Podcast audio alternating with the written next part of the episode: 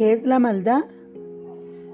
Bueno, hablemos de algunas creencias populares que nos fastidian la existencia y que nos agobian la mente. Creencias que estropean las relaciones. Por ejemplo, creer que existe la maldad.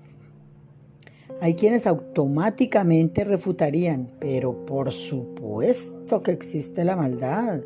No tengo ninguna duda al respecto. Mira nomás los noticieros. Léete cualquier periódico. O con solo salir a la calle, pregúntale a la gente qué es lo que pasa en la calle. Atracos, robos, violaciones, qué sé yo.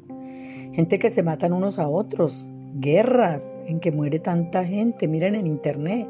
Es que 67 guerras en Colombia. Ve, perdón, en el mundo. 67 guerras en el mundo todas totalmente injustificadas. Bueno, pues te quiero decir que es lo mismo que hacía el ejército bolivariano contra los españoles, los vaqueros contra los indios, Fidel y la revolución cubana contra los yanquis. No sabría decirte cuáles serían los buenos o los malos, pero sí estoy segura que escuchar a cualquiera de ellos me daría su justa razón porque es que depende de dónde lo mires. Para los indios, los vaqueros eran los malos. Para los vaqueros, los malos eran los indios. Entonces, y durante las cruzadas, ¿quiénes eran los buenos? ¿Y quiénes eran los malos? Pues eso depende desde qué lugar los mires. Cuando vas al estadio a ver un partido de fútbol, ¿quiénes son los buenos? ¿Cuáles son los malos? Bueno, realmente los malos son los que jueguen peor, claro. Claro que sí, pero para la hinchada fanática, pues su equipo siempre serán los buenos, así jueguen a las patadas. Y serán los buenos así jueguen peor, pero malos y buenos es un calificativo que da el que lo esté mirando. Es un concepto totalmente relativo. Por ejemplo, los yihadistas que ponen bombas están encantados de hacerlo, ellos son los buenos porque ellos se están liberando de todos los males de la humanidad, del capitalismo, del derroche, del despilfarro. Mira tú, nosotras las mujeres es que enseñando las piernas. Pero ¿qué es eso? Eso no puede ser. Alá no permite eso. Entonces ellos tienen que matarnos a todas. Nos tienen que matar a todos nosotros porque nosotros somos los malos. Por eso es que los conceptos de bueno y malo son un producto cultural que nos han vendido. Esos conceptos nos ponen en el lado de los buenos y así justificamos querer cambiar a todo el mundo y que tenemos que luchar y queremos agredir a los que están del otro lado. Y de esa manera justificamos querer castigarlos, dañarlos, porque es que son malos.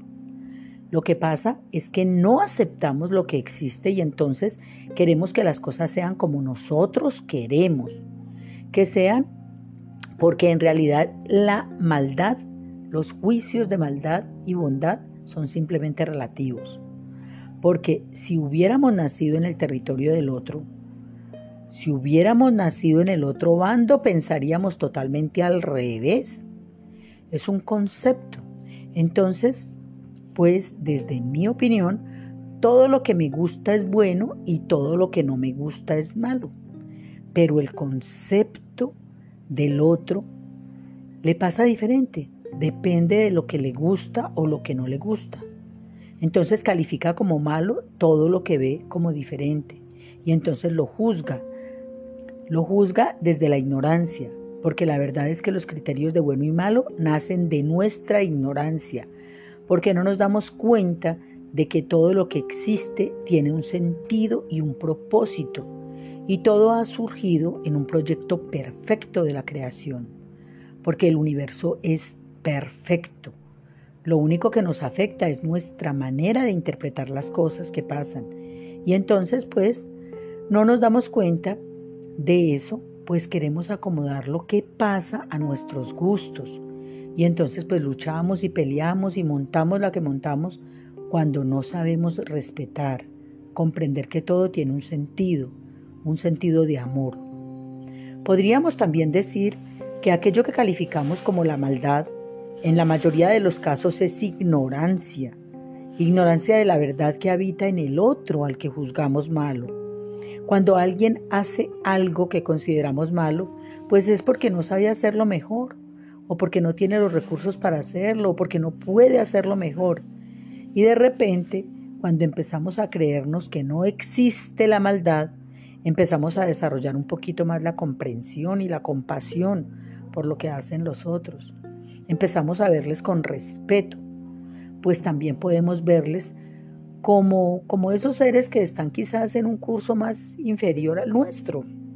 En el símil que siempre ponemos de que esta vida es una escuela, podemos considerar que nosotros estamos al final de la escuela primaria o en secundaria y que ellos están empezando la, el preescolar, el jardín de infantes y que ellos tienen que pasar todos los procesos de aprendizaje que nosotros ya tuvimos. Ellos tienen que hacer todas esas cosas para descubrir los resultados y darse cuenta que ese no es el camino a la felicidad que todos perseguimos y que hacer esas barrabasadas y trastadas son sus errores para su aprendizaje.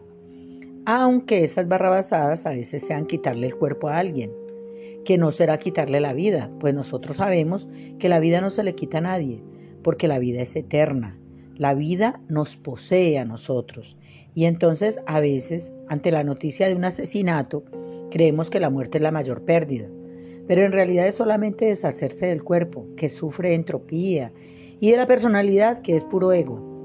No es nada más, nada más que eso, porque sabemos que la genética es divina y la conciencia es divina y el ser es divino. Entonces saber esto es algo que quita toda la importancia al asunto. Desde la ignorancia es que hacemos esos juicios tan graves para nuestros conceptos, pero no desde la divina divinidad, porque desde la divinidad no hay nada grave. Desde la divinidad todo es neutro, todo es en el mismo sentido.